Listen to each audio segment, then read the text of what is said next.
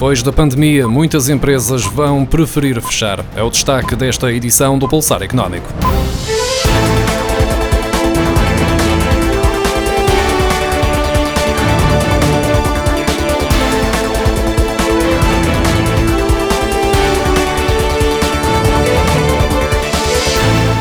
Coordenador da Unidade Técnica de Apoio Orçamental, Rui Nuno Baleiras, disse esta semana em entrevista à agência Lusa que, apesar das medidas de apoio às empresas contra os efeitos da Covid-19, muitas vão preferir fechar para não se endividarem. Para Rui Nuno Baleiras, muitas empresas, como cabeleireiros ou restaurantes, não vão ter capacidade de amortizar esses empréstimos que estão a ser disponibilizados, por muito reduzida que seja a taxa de juro.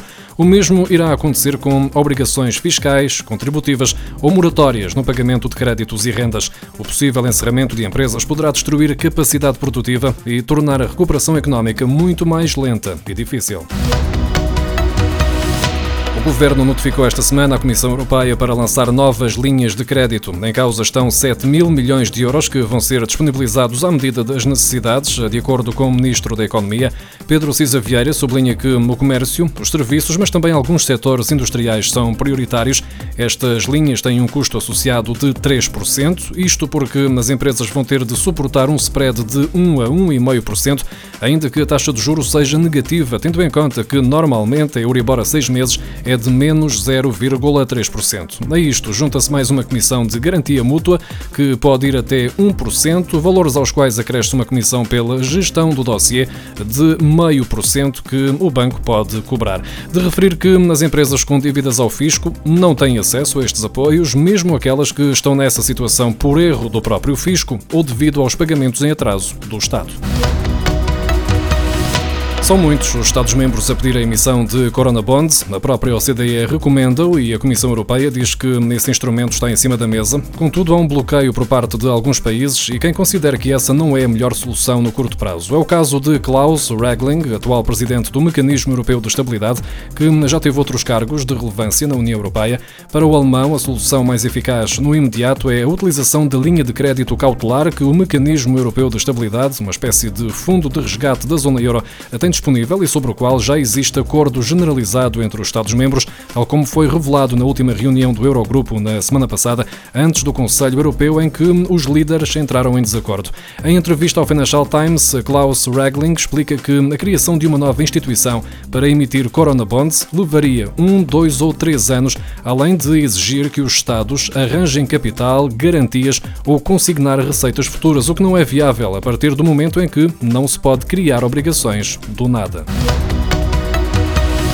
Os equipamentos médicos comprados em grupo a nível europeu para fazer face à pandemia de Covid-19 vão começar a estar disponíveis apenas dentro de algumas semanas, em vez de no início deste mês de abril, como referiu esta quarta-feira um porta-voz da Comissão Europeia. O porta-voz não especificou que equipamentos estão em causa, nem quando está prevista a chegada do material comprado em grupo e que a Presidente da Comissão Europeia, Ursula von der Leyen, tinha anunciado para o início de abril.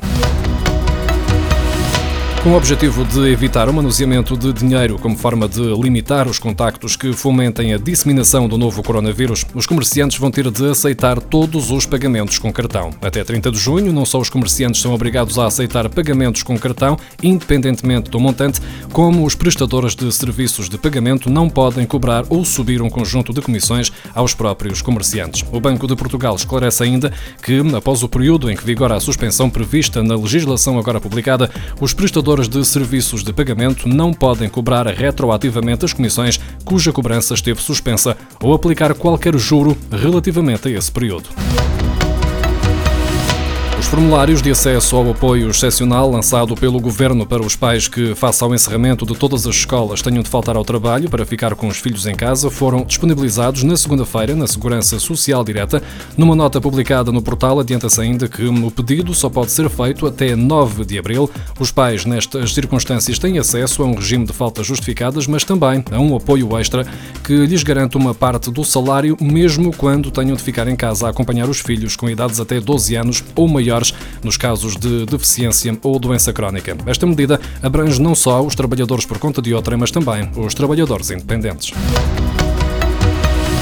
O juro máximo que os bancos podem cobrar pela utilização dos cartões de crédito vai subir pela primeira vez em mais de um ano. No segundo trimestre, o teto máximo para esse juro será de 15,8%, de acordo com a informação divulgada esta terça-feira pelo Banco de Portugal.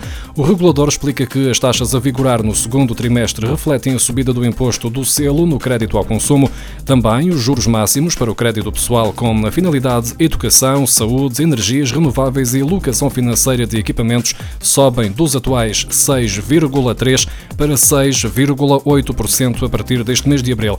Já nos outros créditos pessoais, categoria onde se inserem financiamentos para a aquisição de artigos para o lar ou férias, por exemplo, o juro máximo mantém-se inalterado nos 13,1%. No automóvel, e à exceção do crédito com reserva de propriedade de carros novos, cuja TAIG máxima vai subir de 9,5% para 9,6%, o teto dos juros também não mexe face ao verificado no primeiro trimestre trimestre deste ano. Na locação financeira, ou ALD, de viaturas novas, o juro máximo será de 4,3%.